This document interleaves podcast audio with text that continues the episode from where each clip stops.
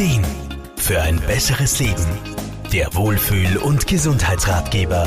Wenn Gelenke schmerzen, suchen wir in der Regel Hilfe und Unterstützung bei FachärztInnen. Sehr oft bekommt man dann zu hören, dass das betroffene Gelenk nicht ausreichend stabil ist. Und gleichzeitig bekommt man eine Überweisung zur Physiotherapie mit auf den Weg. Solche Überweisungen hält der Grazer Physiotherapeut Wolfgang Brunner-Frumann nicht selten in der Hand. Viele Betroffene kommen oft mit einer großen Portion Verunsicherung zu mir in die Praxis. Denn dass das Gelenk instabil sein soll, das macht schon oft mal Angst. Deshalb steht zuerst mal Aufklärung am Programm. Wenn etwas stabil ist, ist es in unserem Empfinden eher positiv. Wer möchte auch schon in einem instabilen Hochhaus leben? Und auch bei Gelenken gehen wir im Optimalfall von Stabilität aus.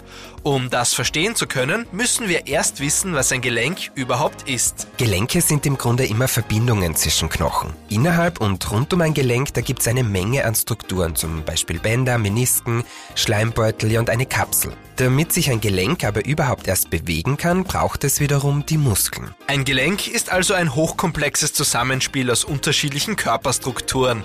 Und dieses Zusammenspiel sorgt auch für Stabilität. All die verschiedenen Strukturen sorgen dafür, dass die Gelenkspartner in der richtigen Position sind und sich auch geschmeidig bewegen. Wenn das der Fall ist, ist ein Gelenk stabil bzw. lässt es sich gut stabilisiert bewegen. Manchmal reicht aber schon, wenn eine Komponente aus der Reihe tanzt und das ganze feine Zusammenspiel kommt aus dem Lot. Gerade bei Kugelgelenken, wie zum Beispiel Schulter und Hüfte, sind die Muskeln besonders wichtig für die Stabilität.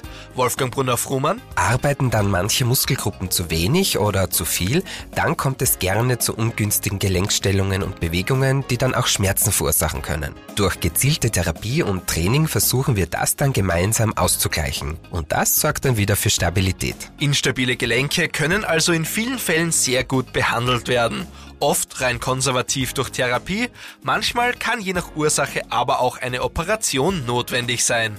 Was genau zu tun ist, um eine Instabilität in den Griff zu bekommen, das klären Ärztinnen und Therapeutinnen ganz individuell ab. Markus Kropatsch, Serviceredaktion. Der Wohlfühl- und Gesundheitsratgeber. Jede Woche neu